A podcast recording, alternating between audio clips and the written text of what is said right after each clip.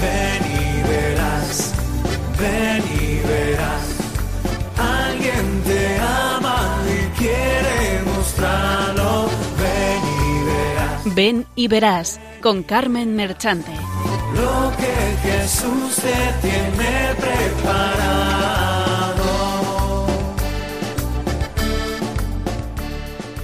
Benditos y alabados sean siempre los santísimos corazones de Jesús y de María.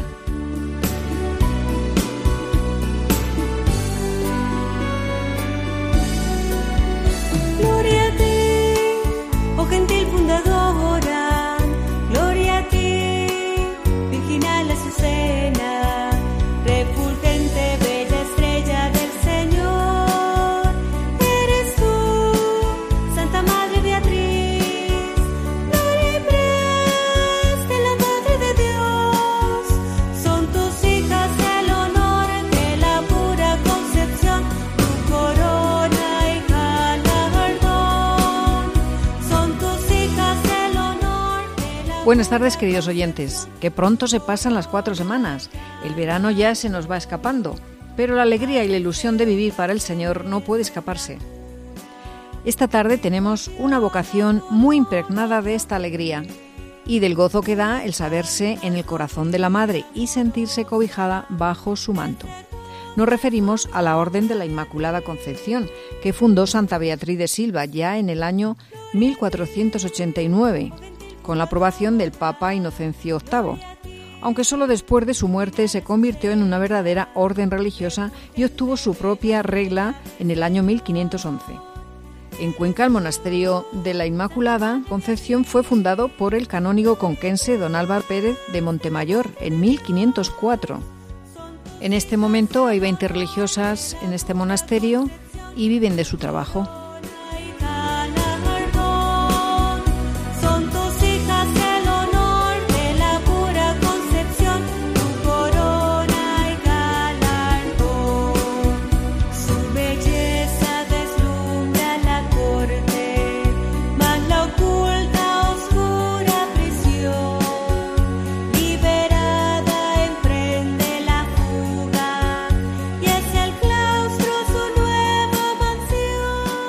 Adriana, ¿no te parece que la vocación que tratamos esta tarde es muy propia para acercar a los alejados a la Iglesia? Sí, claro, porque esta vocación se apoya fundamentalmente en la Inmaculada Concepción y todos sabemos el poder de atracción que tiene nuestra Madre para que sus hijos vuelvan a casa. Pues ánimo, los alejados volved a casa de la mano de María. Y además, este año en Radio María tenemos la oportunidad que miles de personas pidamos unas por otras en la campaña Pide, que este año se está realizando en Radio María. ¡Qué maravilla!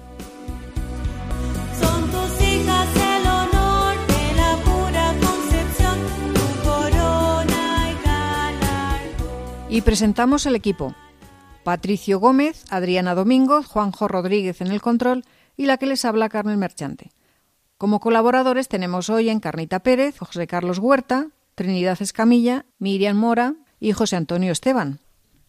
Y como invitada especial, hoy tenemos a Rosa López Álvarez, salvadoreña y concepcionista franciscana. Buenas tardes a todos. Hola, buenas, tardes. Buenas tardes. Buenas tardes. Bendita sea tu pureza y eternamente lo sea. A continuación, el sumario. Se recrea en tan graciosa belleza, celestial princesa. En primer lugar, hoy trataremos la vocación concepcionista franciscana. Y en la segunda sección hablaremos de su fundadora, Santa Beatriz de Silva, como decimos, fundadora de la Orden de la Inmaculada Concepción. Y como testimonio tenemos a Rosa López Álvarez, concepcionista franciscana y salvadoreña.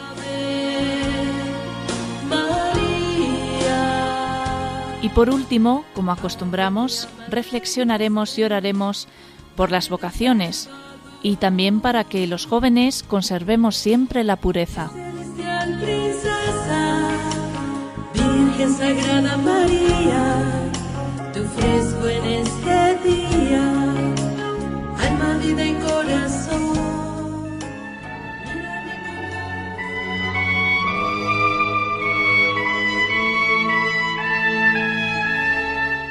Doctrina.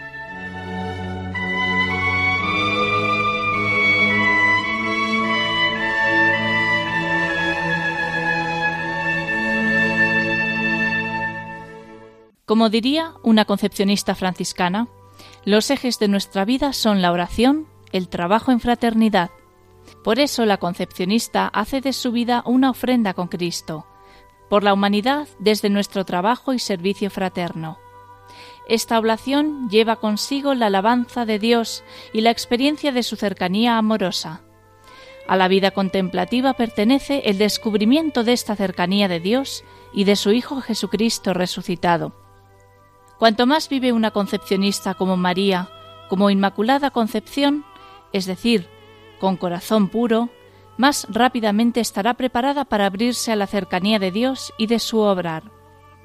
Lo principal es practicar la contemplación del misterio de Jesucristo, percibir en él el resplandor de la Inmaculada Concepción y dejarse seducir, al igual que María, por el clamor con Jesucristo. Los fundamentos de nuestra espiritualidad fueron colocados por Beatriz de Silva. Su figura nos marca.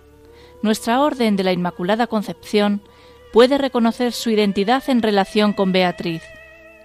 Estamos situadas en el corazón de la Iglesia y hallamos junto a ella su centro en Jesucristo, por obra del Espíritu Santo. La concepcionista procura vivir el Evangelio de Jesucristo, que es el núcleo y el fin de su vida, y esto desde el misterio de la Inmaculada Concepción. Una hermana no es concepcionista sin la Iglesia, pero con ella lo es enteramente. Por eso se sitúa totalmente en la Iglesia a través de la Inmaculada Concepción. Este misterio se entiende precisamente por la Inmaculada, porque de ella nació la Iglesia en Jesucristo. El honor de la Inmaculada Concepción es el tenor de vida de las concepcionistas. Sin embargo, ellas saben que este honor de María no es otra cosa que el reflejo de la gloria de Dios en el rostro de Jesucristo. 2 Corintios 4, 6. Esta idea fundamental viene de Santa Beatriz de Silva y resplandece también en ella. Santa Beatriz de Silva funda la Orden para el Servicio, la contemplación y la celebración del misterio de la Inmaculada. Por eso las concepcionistas viven las actitudes de María en el seguimiento de su Hijo Jesucristo. Por una parte consagran su vida siempre como donación ofrecida únicamente al Señor se afirma nítidamente que ésta se realiza por medio del desposorio con Cristo, a honra de la concepción inmaculada, que es obra de Cristo. Por otra parte, se trata de una profesión, es decir, de una confesión pública de Jesucristo por medio de los consejos evangélicos. Seguimos únicamente a Cristo, la pobreza. Permanecemos únicamente con Cristo, castidad. Se deja conducir únicamente por Cristo, la obediencia. El otro voto que realizamos las concepcionistas es el de clausura. Cuando se trata el tema de la clausura en el contexto de los votos, no se hace únicamente como voto que hacen las concepcionistas, sino que se considera la clausura como profundamente unida al espíritu de la concepción. La clausura como seno materno común y al mismo tiempo como seno materno del alma de cada una de las hermanas en el que se realiza la concepción la clausura prepara para la concepción espiritual y en la clausura se realiza la concepción. La clausura es unión con la pasión del esposo y de su misterio pascual. La clausura parece una separación, pero en realidad es un lugar de comunión más profunda con el mundo. La clausura hoy, al igual que la cruz, es tema de discusión, pero quien comprende su significado vive un hondo misterio de amor y de fidelidad para con Dios. Se comprende como un lugar de encuentro con Dios. Dios no vive en el alboroto de la calle, a pesar de ser libre para habitar donde quiera. Normalmente se manifiesta cuando una persona acalla las voces que perturban el corazón, y éste se abre en el silencio. La concepcionista ante todo puede entender la clausura como seno materno intelectual espiritual, donde se realiza la concepción espiritual del Hijo de Dios y su crecimiento. Solamente cuando una hermana ve a Cristo homocentro de la comunidad, es capaz de comprender también el sentido de la clausura como un estar permanentemente junto al Señor. La vida en comunidad es expresión de la vida con Jesucristo y es al mismo tiempo como una certificación del desposorio con Él. Para que sea posible permanecer más cerca del Señor, las concepcionistas viven en clausura. El sentido profundo de la clausura es estar con el Señor. La contemplación como mirada amorosa conduce a la percepción de los misterios de Jesucristo y a su realización en nuestra propia vida, imitando las actitudes de María. La vida de la monja concepcionista es una profunda mirada silenciosa que poco a poco nos transformará en aquel que contemplamos, para ser un mensaje de amor, de paz y de alegría que Dios, por nuestro medio, ofrece al mundo. La contemplación es el apostolado propio de la concepcionista. La contemplación y el apostolado están profundamente unidos. Transmitir lo que hemos contemplado. Solamente una persona contemplativa puede realizar plenamente el apostolado. La comunidad de concepcionistas acoge a cada hermana como un don del Señor. Se aman unas a otras y se atienden mutuamente en sus necesidades estando junto a cada una con solicitud amorosa en los momentos de dificultad y sobre todo de enfermedad. Intentamos que nuestra vida sea un continuo canto de alabanza, lleno de esperanza y de confianza a través de la oración litúrgica en nombre de todos los hombres. El principal deber de la concepcionista es la contemplación de las cosas divinas y la unión con Dios mediante la oración y el amor. Las hermanas cultivan la formación permanente, tanto técnica como espiritual, por medio de cursillos, conferencias, medios de comunicación social, etc. Hay lugar para la distensión y recreación, días de fiesta y momentos de recreación en los que se fomenta la comunicación mutua y alegría, fruto de la satisfacción que produce el dedicar nuestra vida al Señor y desde Él a nuestros hermanos los hombres de toda raza, lengua y religión.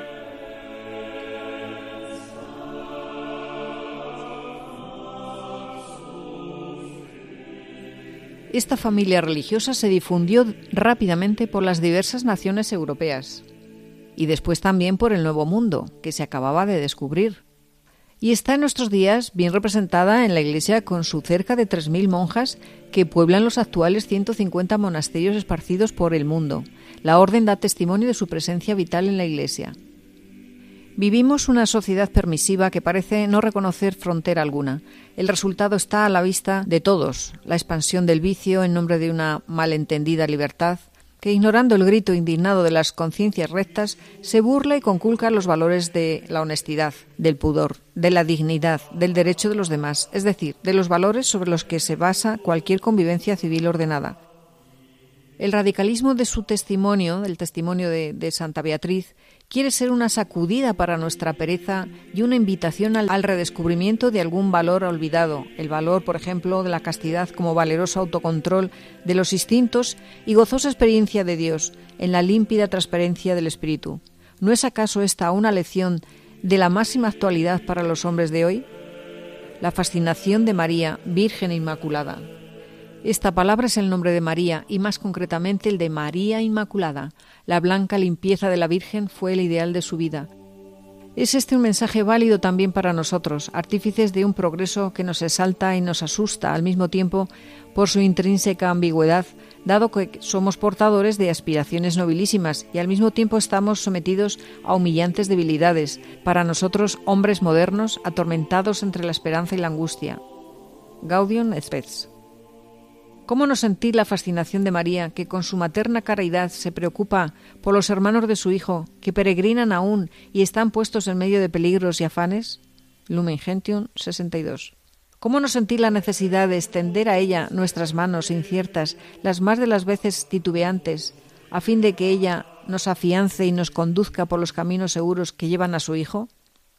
Esta es la invitación que, como síntesis de toda su experiencia espiritual, nos dirige hoy Santa Beatriz de Silva mirar a María Inmaculada, seguir su ejemplo, invocar su protección, porque en el providente designio de salvación, la Madre de Jesús brilla en este mundo ante el pueblo de Dios peregrino como signo de segura esperanza y de consuelo hasta que llegue el día del Señor. Lumen Gentium 68. Honor y gloria a Portugal, noble país de hidalga tradición de fidelidad a la Iglesia. Honor y alabanza a España, que ha sabido cultivar y conservar con tanto esmero este nuevo brote de santidad. Él viene a acrecentar el rico patrimonio espiritual de esta nación bendecida que ha dado al mundo ejemplares tan eximios en el camino de la virtud, del seguimiento de Cristo, de fidelidad a la Iglesia.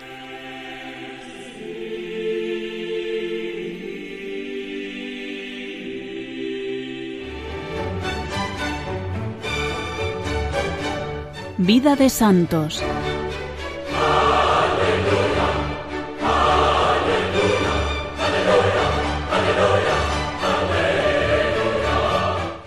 Están sintonizando Radio María en el programa Ven y Verás. Escuchamos la vida de Santa Beatriz de Silva.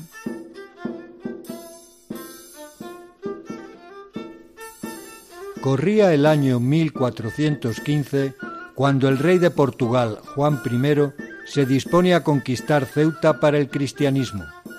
Para ello prepara una gran escuadra con los mejores pertrechos de guerra y pone al frente del ejército al valiente capitán don Pedro de Meneses. Las barcazas, bien equipadas de hombres armados, cruzaron el estrecho y una gran batalla se libró en Ceuta hasta conquistar la ciudad.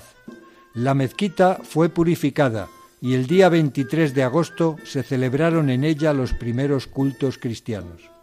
El rey nombra gobernador de Ceuta a don Pedro de Meneses, futuro abuelo de nuestra santa.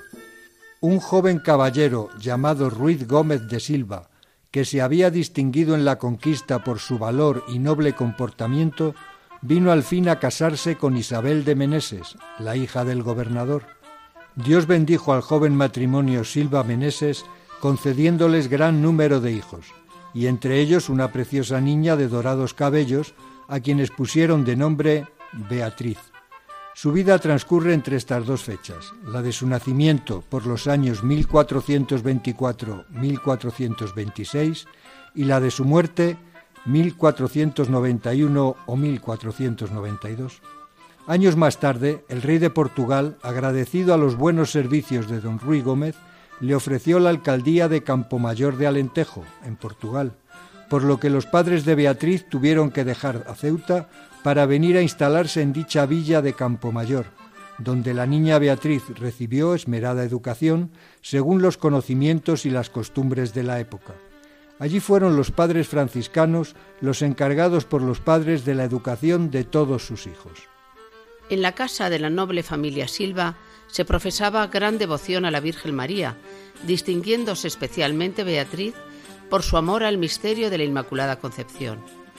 Todos sus biógrafos hacen grandes elogios de su piedad y virtud ya desde la infancia, y los testigos del proceso de su canonización declaran que desde niña fue devotísima del misterio de la Inmaculada Concepción. Como testimonio de su amor y veneración a la Virgen, puede servirnos el siguiente suceso. Habiendo encargado el padre de Beatriz a un pintor que la dibujase un cuadro de la Virgen, y habiendo éste visto el rostro de la niña, quiso que le posase de modelo. Después de mucho ruego, no tuvo más remedio Beatriz que obedecer las órdenes del padre, pero no consiguieron que abriera sus ojos encantadores. Así, el artista pudo reproducir las facciones de la bella doncella, resultando un cuadro de María con los ojos semicerrados y de sublime modestia. Este cuadro se guarda con especial veneración en la Iglesia de la Misericordia del Campo Mayor.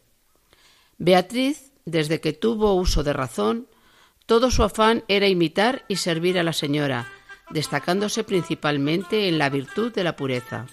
Y así, muchas veces hablando con ella le decía, Madre mía, enséñame a tener limpia el alma, para que cuantos me miren se acuerden de ti. Madrigal de las Altas Torres, Ávila. Se ha vestido de fiesta. Por calles y plazas hay música y alegría. Las ventanas del Palacio Real están adornadas con tapices de rico terciopelo bordado en fino hilo de oro y plata. Va a celebrarse la boda del rey Juan II con Isabel, la princesa de Portugal. La joven reina Isabel elige a Beatriz de Silva como primera dama de honor y consigue traerla a Castilla, donde es la admiración de todos por su bondad y belleza. Meses más tarde, los reyes y su corte van a vivir al Palacio Real de Tordesillas, en Valladolid. El encanto de Beatriz fascina a cuantos la conocen. Muchos jóvenes la solicitan en matrimonio, pero ella tiene un secreto. Desea ser toda de Dios. A Beatriz le gustaba pasear por los jardines del palacio y contemplar la hermosura de las flores y el infinito cielo azul que tanto le hablaba de la grandeza del Creador. También le gustaba visitar el Real Monasterio de Santa Clara y pasarse diariamente muchos ratos junto a Jesús sacramentado. Dicen los historiadores de la época que era la mujer más hermosa y agradable de España y que era solicitada en matrimonio por los jóvenes de mayor alcurnia, pero su única ilusión era el retiro y el pertenecer totalmente a Dios. Los franciscanos, capellanes del monasterio de Santa Clara, eran los directores de su alma encantadora. A Jesús le ama más cuanto más se le conoce, y para conocerlo hay que tratarlo en la oración. Por eso Beatriz le amaba tanto, porque se pasaba muchos ratos de oración. Beatriz era bella y pudorosa. Un paisano suyo, Niñer de León, escribió que era la mujer más hermosa que había en España. Y a pesar de sus esfuerzos por mantener su conducta intachable, ciertos palaciegos maliciosos y desalmados la calumniaron de tener secretos amores con el mismo rey. Llegando los rumores de la calumnia a oídos de la reina, ésta, viéndola tan hermosa y sabiendo que era el encanto de todos, empezó a dudar de la fidelidad de su marido, el rey, y a sentir en su corazón unos horribles celos que le devoraban el alma. Concibió el desentenderse de ella. Llama una tarde a Beatriz y simulando querer contarle un secreto, la llevó por un solitario pasillo del palacio hasta un lugar donde tenía preparado de antemano un gran baúl abierto. Al pasar junto a él, la reina de improviso le dio un fuerte empujón haciéndola caer dentro del arca y cerrándola rápidamente con llave, abandonándola en la oscuridad. Beatriz, metida en aquella estrecha prisión, se entregó en manos de la providencia y se encomendó a la Santísima Virgen con gran ternura y devoción. En aquel momento se le aparece la Reina de los cielos, hermosa más que la luz y resplandeciente como los rayos del sol, vestida con hábito blanco y manto azul, y después de confortarla con cariño maternal, le dijo, Beatriz, quiero que fundes una nueva orden en honor de mi Inmaculada Concepción, vistiendo hábito blanco y manto azul como llevo yo. Beatriz, agradecida, se ofreció su sierva y esclava, consagrándole su virginidad, se ofreció en cuerpo y alma al servicio de su celestial Señora. La Virgen, después de prometerle que saldría sana y salva del arca, desapareció, dejando a Beatriz enardecida de felicidad. Tres días estuvo Beatriz encerrada en aquella oscura tumba sin comer ni beber. Al ver que pasaban los días y no aparecía, su tío, don Juan de Silva Meneses, inquieto y preocupado, como sospechara de la reina, se atrevió a abordarla y preguntarle por su sobrina. La soberana, disciplente y aferrada a su decisión, le responde secamente. Venid y lo veréis. Imaginándose que la encontraría asfixiada en el cobre. Se dirigieron al lugar de la prisión y el caballero Silva Meneses se lanza a abrir el arca con visible ansiedad. ¿Qué le tocaría ver? La angustia y la ansiedad era enorme. Levantan la tapa y, oh sorpresa, la encuentran viva y alegre, con rostro sonrosado como un ángel. Llena de alegría y emoción, se lanzó a los brazos de su tío que la recibió con indescriptible emoción. Al haber encontrado viva a la que pensaba muerta, la sorpresa y el estupor de la reina es enorme. Se la quedó mirando con ojos desorbitados como petrificada. La noticia se extiende rápida como el viento por todo el palacio y hasta el último rincón de Tordesillas, condenando todos la maldad de la reina y bendiciendo a Dios que había salvado a la inocente Beatriz. La reina, al verse burlada y al ver que todos la miraban con recelo y se sentían alegres de que Beatriz se había salvado, incluso el rey, sintió crecer en su corazón un odio infernal hacia Beatriz, por lo que la ordenó abandonar inmediatamente el palacio. Según algunos historiadores, a los tres días de salir del cofre, abandonó Beatriz a Tordesillas y, acompañada de tres sirvientas, se dirigió a la imperial Toledo. El Papa Pablo VI, en la bula de su canonización, refleja así este pensamiento. Y huyendo del bullicio, como de otro Egipto, se apresuró a encerrarse en la soledad para recibir la ley salvífica de vida y acompañada de dos sirvientas ocultó decididamente su florida juventud dentro de los muros de un monasterio. En su camino hacia Toledo, un atardecer al pasar por un monte, aparecieron entre los árboles dos frailes con hábitos de San Francisco. Se asustó Beatriz, creyendo que los mandaba la reina para que la confesaran para luego entregarla a los verdugos. Ellos, al acercarse y verla llorar, le preguntaron con mucha mansedumbre por qué lloraba y qué le pasaba. Repuesta del susto, ella les contó su temor. Entonces los frailes, consolándola, la dijeron que no tuviera miedo, que no le pasaría nada malo de parte de la reina, y añadieron que eran mensajeros que venían a consolarla y a notificarle que llegaría a ser una de las señoras más importantes de España y que sus hijos serían nombrados en toda la cristiandad. A esto ella respondió que era doncella, que tenía ofrecida a Dios su virginidad y que jamás se casaría con hombre alguno. Y esto dijeron ellos, lo que hemos dicho ha de ser. Mientras iban hablando, llegaron por fin a una venta que había en el camino. Al llegar a la venta, Beatriz los invitó a entrar a tomar algún refrigerio, pero en aquel momento los frailes desaparecieron misteriosamente, dejando a Beatriz consolada y firmemente persuadida de que se trataba de San Francisco de Asís y San Antonio de Padua, de quienes ella era muy devota. Desde entonces, todos los años, celebraría la fiesta de estos santos con especial devoción. Llegada por fin a Toledo y deseosa de paz y santidad, se dirige al monasterio de Santo Domingo el Real. La abadesa le abrió gustosa y admirada las pesadas puertas del convento y la condujo con sus doncellas hasta su celda. Allí moró durante unos treinta años en calidad de seglar, acompañada de sus doncellas, repartiendo su vida entre el trabajo y la oración, siendo un plecaro ejemplo de honestidad y virtud. Gran parte de la noche se la pasaba en oración junto al sagrario, donde floreció en amor a Jesús y al misterio de la Inmaculada Concepción. Por entonces murió el rey, y la reina, arrepentida de lo que había hecho con Beatriz, reconociendo su inocencia, se fue a Toledo a verla en el convento y a pedirle perdón. Beatriz, que como santa que era no le guardaba rencor, no sólo la perdonó, sino que olvidando por completo lo sucedido, se hicieron de nuevo grandes amigas. Para mortificar la vanagloria que pudiera sentir de los elogios que recibía de su belleza y queriendo conservarse en humildad, se cubrió el rostro con un tupido velo blanco que nunca se quitaba más que para hablar con la reina, como señal de respeto y de algunas otras contadas personas.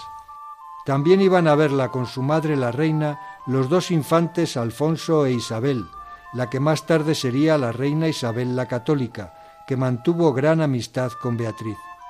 Toda la vida de Beatriz estaba repartida entre la oración y el trabajo en que confeccionaba ropas que luego regalaba a los necesitados, entre los que gastó su fortuna, siendo feliz en la más rigurosa austeridad.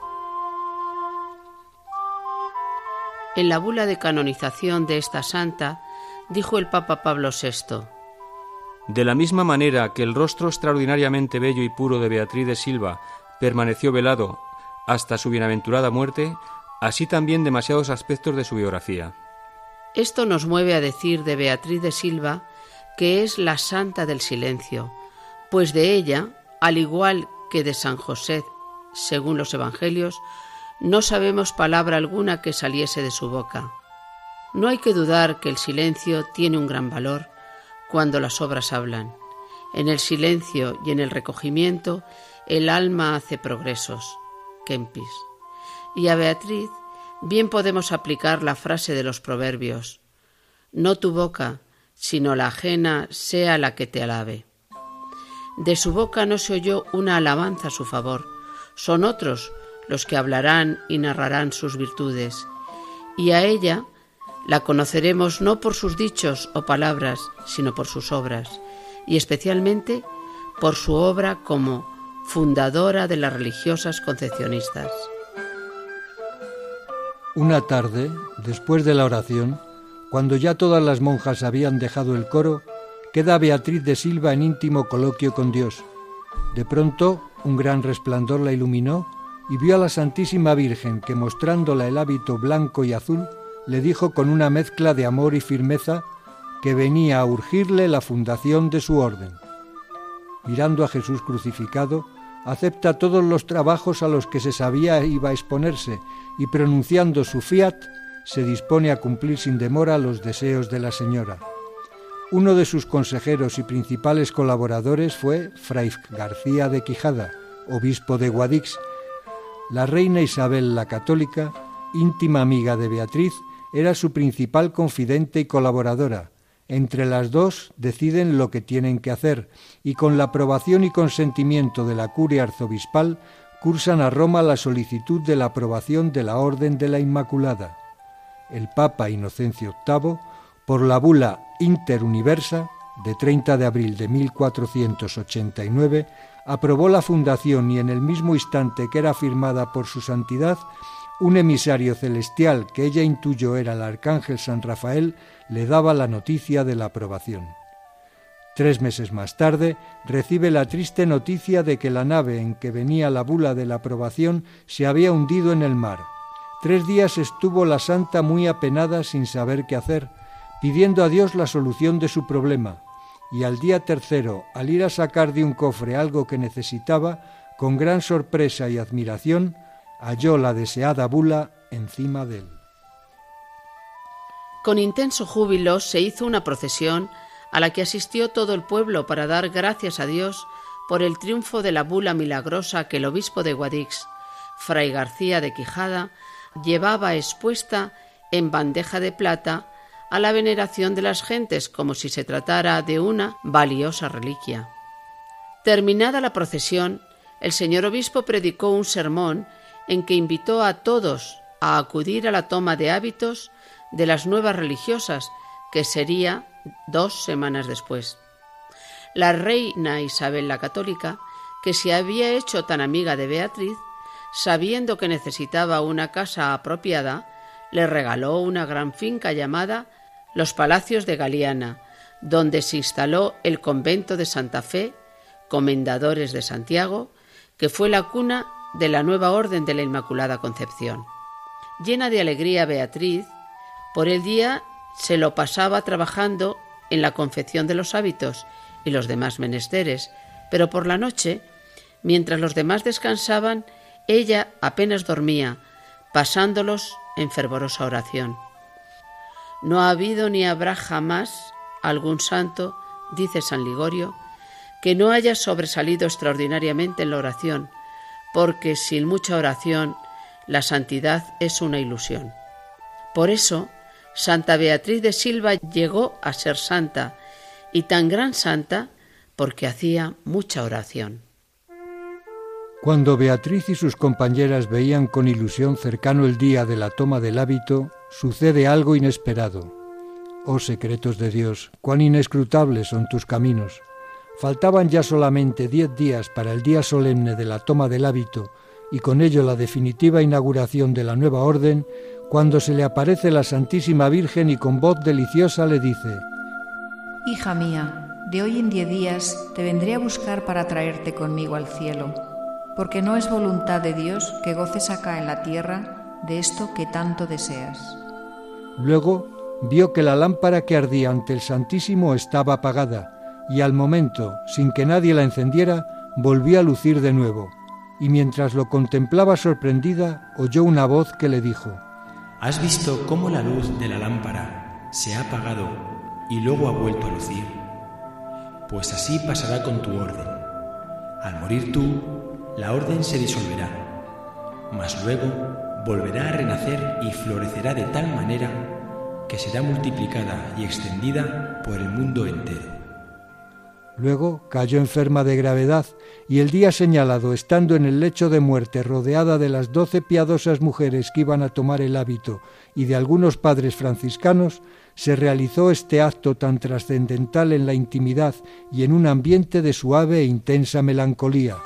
En los momentos de su agonía se apareció al padre Tolosa, su confidente, que se hallaba en Guadalajara, y le apremió a que fuese a prisa a Toledo a salvar la orden que estaba a punto de deshacerse, y con el ruego imperioso y sin perder tiempo llegó a Toledo, y con su prudencia y autoridad sosegó a aquella comunidad incipiente. Fray García de Quijada, obispo de Guadix, había anunciado el 2 de agosto que Beatriz y sus compañeras recibirían el hábito de aquí a diez días, es decir, el día 17 de aquel mismo mes, como así sucedió estando Beatriz moribunda. Le administran los últimos sacramentos y al levantarle el velo que le cubría el rostro para darle la santa unción, todos se admiraron de la hermosura de su cara que brillaba como un ángel. Pero esa admiración subió al extremo al aparecer en su frente una brillante estrella al ser marcada con la cruz de la Santa Unción. En aquel momento entregó su bendita alma en manos de la Santísima Virgen, que tal como le había prometido, vino por ella para llevársela al cielo, desde donde vela por su orden que se extiende en la tierra por numerosos países. En aquel momento, la misteriosa lámpara que vio Beatriz se apagó, pero después se volvería a encender, es decir, su orden, después de muchas tribulaciones, florecería en todo el mundo. Ella murió con fama de santidad. Al ser canonizada el 3 de octubre de 1976 por su santidad Pablo VI, contaba la orden con más de 150 conventos extendidos por Europa y América. Al cabo de los siglos, sigue brillando desde el cielo la estrella de la Orden de la Inmaculada Concepción, y su luz continúa iluminando a sus hijas y a los cristianos todos que la invocan con devoción. Santa Beatriz de Silva, ruega por nosotros.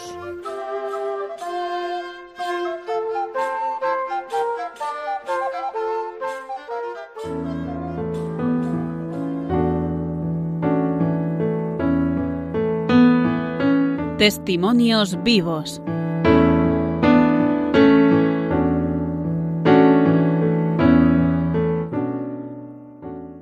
Le recordamos que estamos en Radio María, en el programa Ven y Verás.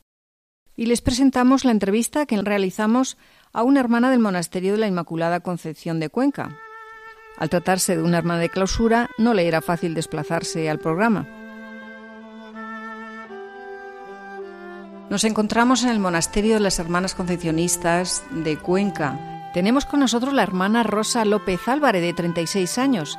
Ella es concepcionista franciscana de este monasterio, fundado nada menos que en el año 1504. Buenos días, hermana Rosa. Buenos días.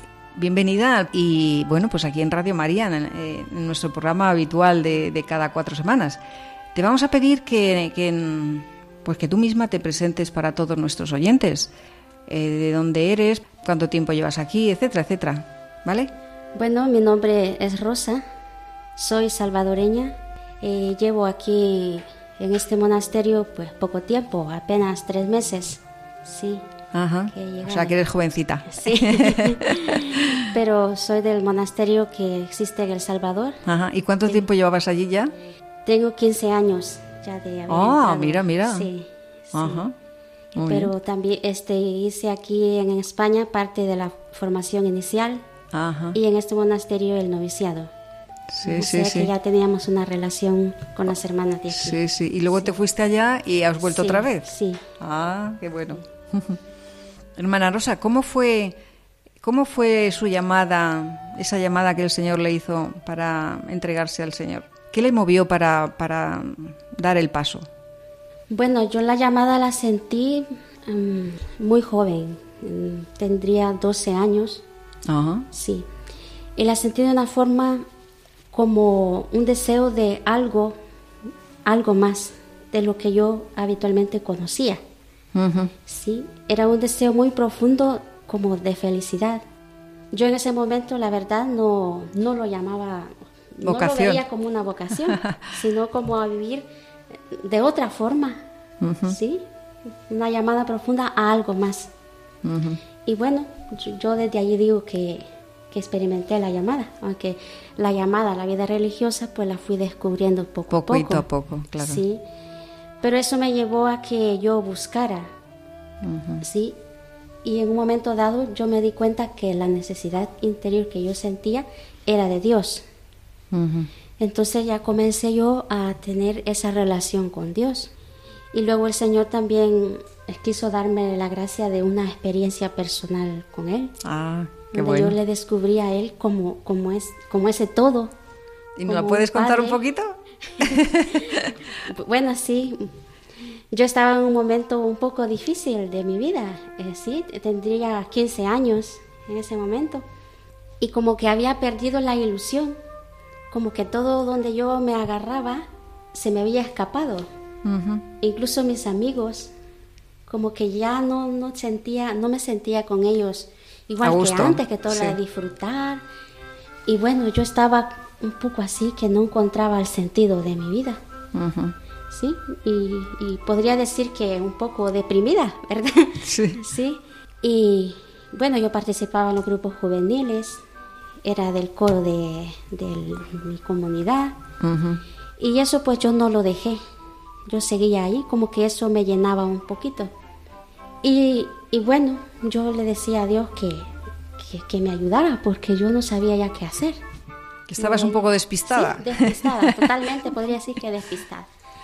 Y, y un momento que el Señor pues me, me hizo ver que, o sea, yo sentí que Él me decía que Él era mi todo, Ujú. que Él era mi Padre y que, o sea, fue una experiencia, realmente una experiencia. ¿verdad? Yo lo sentí así, pero no es que yo escuché que Él me dijera, sino Ya, que yo ya. lo sentí. Interior que, que no se puede, esas que no se pueden explicar. Sí, no se pueden explicar. La verdad es que yo eh, desde ese momento me cambió la vida totalmente. Yo estaba sola, ni, ni estaba en casa, ni estaba en oración, ni estaba en la iglesia. Estaba sentada bajo un árbol, ¿sí? Y esperando a una hermana y a una amiga. Y me había quedado yo ahí, porque la misma situación me había hecho que no las acompañara a donde ellas iban a ir. Sí, sí, sí, sí. Y en ese momento fue. Qué bueno. Sí. Entonces, cuando ellas llegaron, yo no era la misma. Y desde ese momento yo me levanté. Y así nació ese deseo más bien de vivir para Dios. Qué bueno. Sí. Fue como un deseo de, de darle gracias por lo que había hecho en mi vida. Qué bueno. Y yo quería vivir para Él. Pero hasta ese momento aún yo no sabía nada de, de- de religiosas. Y Sí, sí, concretamente para la vida religiosa yo no había descubierto la llamada. Simplemente yo decía, yo ahora sí quiero vivir para ti y, y era mi deseo más grande.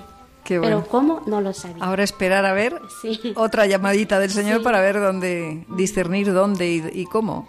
Sí. qué bueno, qué bueno. Sí, y allí ya era una búsqueda más constante, más profunda y, no sé, como más consciente. Ujú. Y en un momento dado, pues también descubrí ese, dije, o sea, como que me llegó Ujú. Que, que mi vida era para consagrarla a Dios. Sí, sí. ¿Y cómo dis- discerniste luego el sitio y el, el lugar donde el Señor te pedía, este concretamente? Sí, Yo concretamente no elegí en sí la vida contemplativa porque no la conocía, sino que en esa búsqueda, pues yo ya buscaba más o menos dónde encontrar religiosas que me orientaran, personas que me orientaran un poco. Y yo me encontré con la vida contemplativa por medio de una hermana que concepcionista. La encontré y como yo, pues ya a partir de ese momento, pues yo veía una religiosa y a mí me atraía y yo quería hablarle. Entonces yo me acerqué a ella. Y entonces hablamos un poquito, muy poco, y ella me dejó los números de teléfono y yo así fue como entré en contacto con las hermanas concepcionistas. Sí, sí, sí. Sí. Y fui a conocerlas y hacer una experiencia. Y bueno, yo poco a poco me fui sintiendo identificada. Sí. Hasta que en un momento dado, pues yo vi que realmente Dios me llamaba a esta vida. Muy Sí. bien, muy bien. Y tendrías, claro, tu director espiritual o acompañante que te orientara y te ayudara, ¿no? Porque, claro, Eh, realmente no lo tenía. No. Sí. o sea, fue el Señor y tú y ya está. Sí. Pues nada, adelante. Entre él y yo. Qué bueno. Muy bien. ¿Cómo reaccionaron tus padres cuando se enteraron de que te ibas a consagrar al Señor?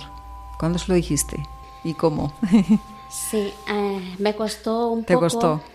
Porque pues, en un primer momento como que se tiene el miedo, Claro. la duda. Pues sí lo quieres, lo deseas, pero realmente no, no sabes.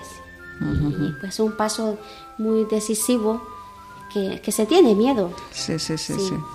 Y bueno, mis padres mm, no reaccionaron tan, tan mal que se diga.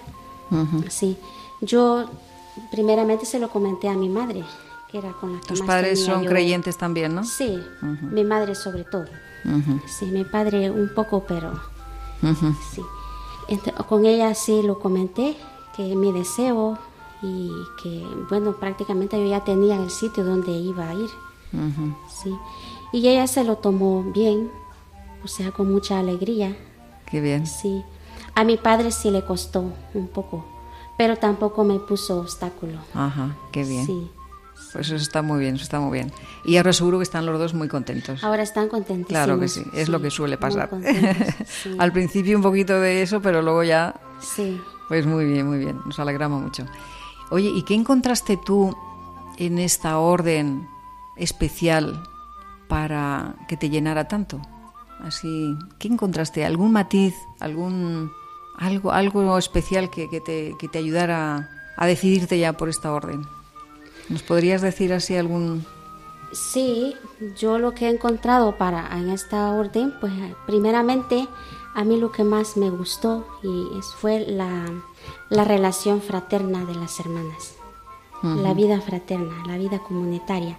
Y luego la liturgia, Ujú. la liturgia también del- de las horas y la oración personal, sí, que era como que lo que a mí me, me llamó.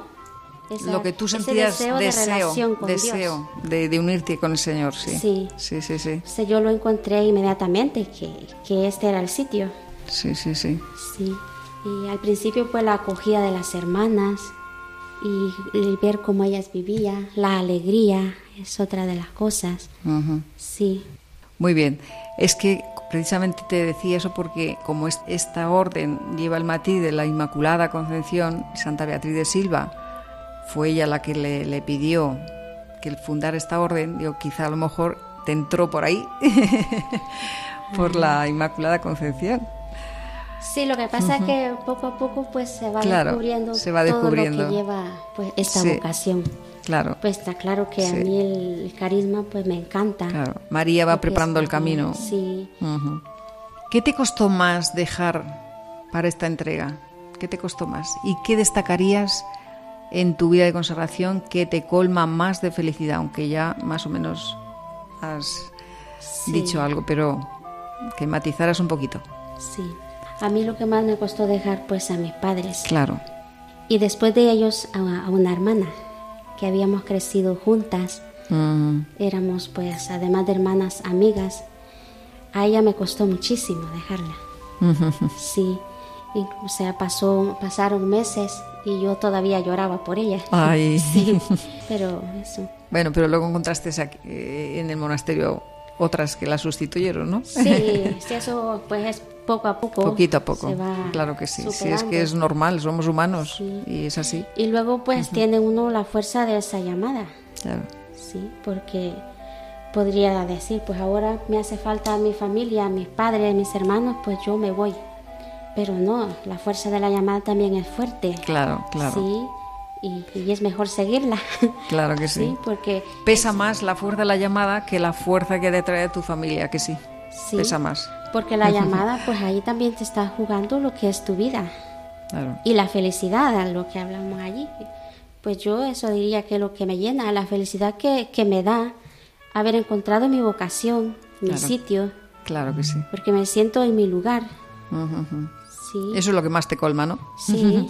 Porque cuando estás en un sitio que no sabes si es, si no es, si es la voluntad de Dios, si no, si tal, pues eso crea incertidumbre, ¿no? Crea Pues sí. intranquilidad. Pero cuando ya Sí. sientes que realmente es tu sitio, pues Sí, es el porque culmen. se vive a tope. Ujú. Se vive Muy a bien, tope muy bien. Y cada vez se va descubriendo pues más, más, porque la vocación pues se puede, se hay que alimentarla, Efectivamente. se va creciendo y la relación con Dios pues cada vez es más profunda y te llena más todavía. Claro, sí, sí. Es como una progresión geométrica, ¿no? Te va Sí. aumentando cada vez más. Sí.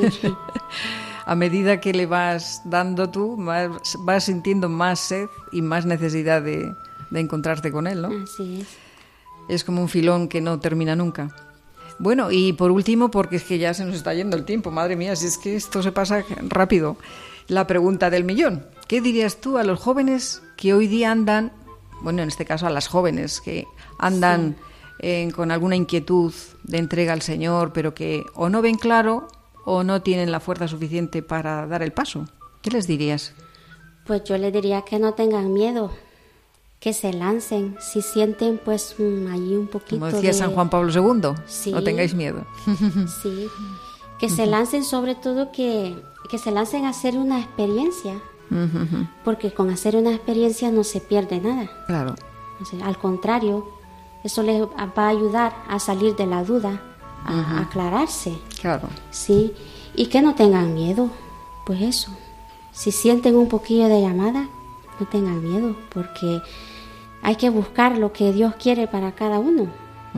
¿sí? Y no hay que tener miedo de equivocarse tampoco, ¿sí? Pues si se equivoca uno se corrige y ya está, ¿verdad? Exactamente.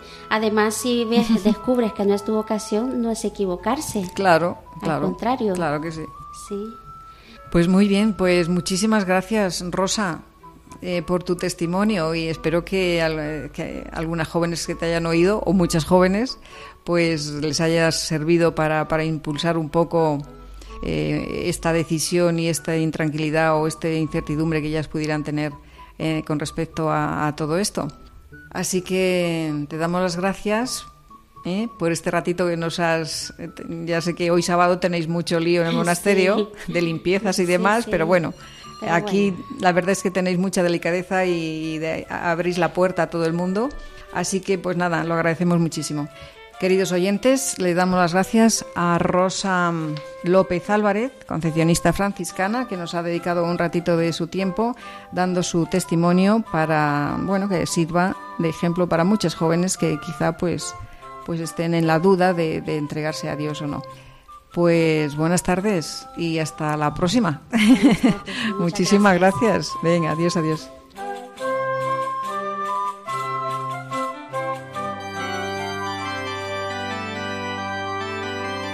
Reflexión y oración. rendido a tus pies, oh Jesús mío, te pido humildemente vivir para amarte, serte fiel. Mira que soy pobre, oh buen Jesús, soy débil y necesito apoyarme en ti para no caer a las puertas de tu corazón. Vengo, vengo, llamo, llamo y espero, oh Señor, y del mío te hago decidida entrega.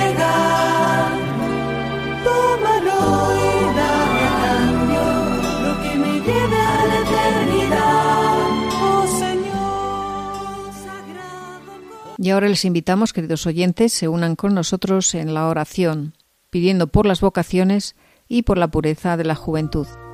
Estamos en la emisora de la Virgen, Radio María.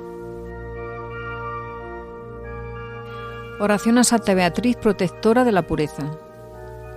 Señor, tú que concediste a Santa Beatriz de Silva un gran amor a la madre de tu Hijo, te pedimos que, ejemplo suyo, imitemos las virtudes de la Virgen y seamos introducidos por ella en las moradas eternas. Por Jesucristo nuestro Señor. Amén. Santa Beatriz de Silva, ruega por nosotros y por España.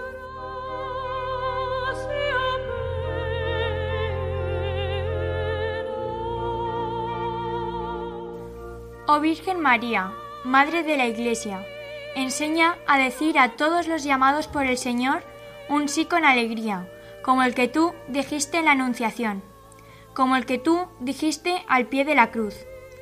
Ayúdanos para que, como tú, seamos corredentores con tu Hijo en la salvación del mundo. hermanos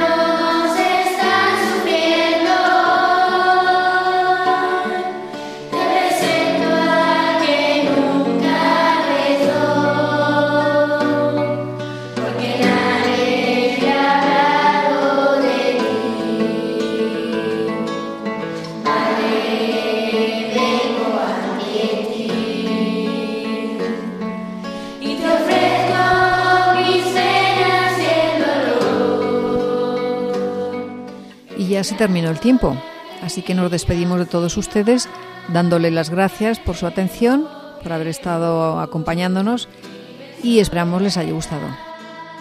Les recordamos que pueden ponerse en contacto con nosotros mediante el correo electrónico beniveras3 arroba radiomaria.es beniveras3 con número arroba radiomaria.es y también pueden escuchar de nuevo este programa y los anteriores y descargarlos entrando en la página web www.radiomaria.es y accediendo a la sección de podcast. Buenas tardes y que Jesús y María reinen siempre en nuestros corazones. Que sigan disfrutando del verano. Y recuerden, los alejados vuelvan a casa.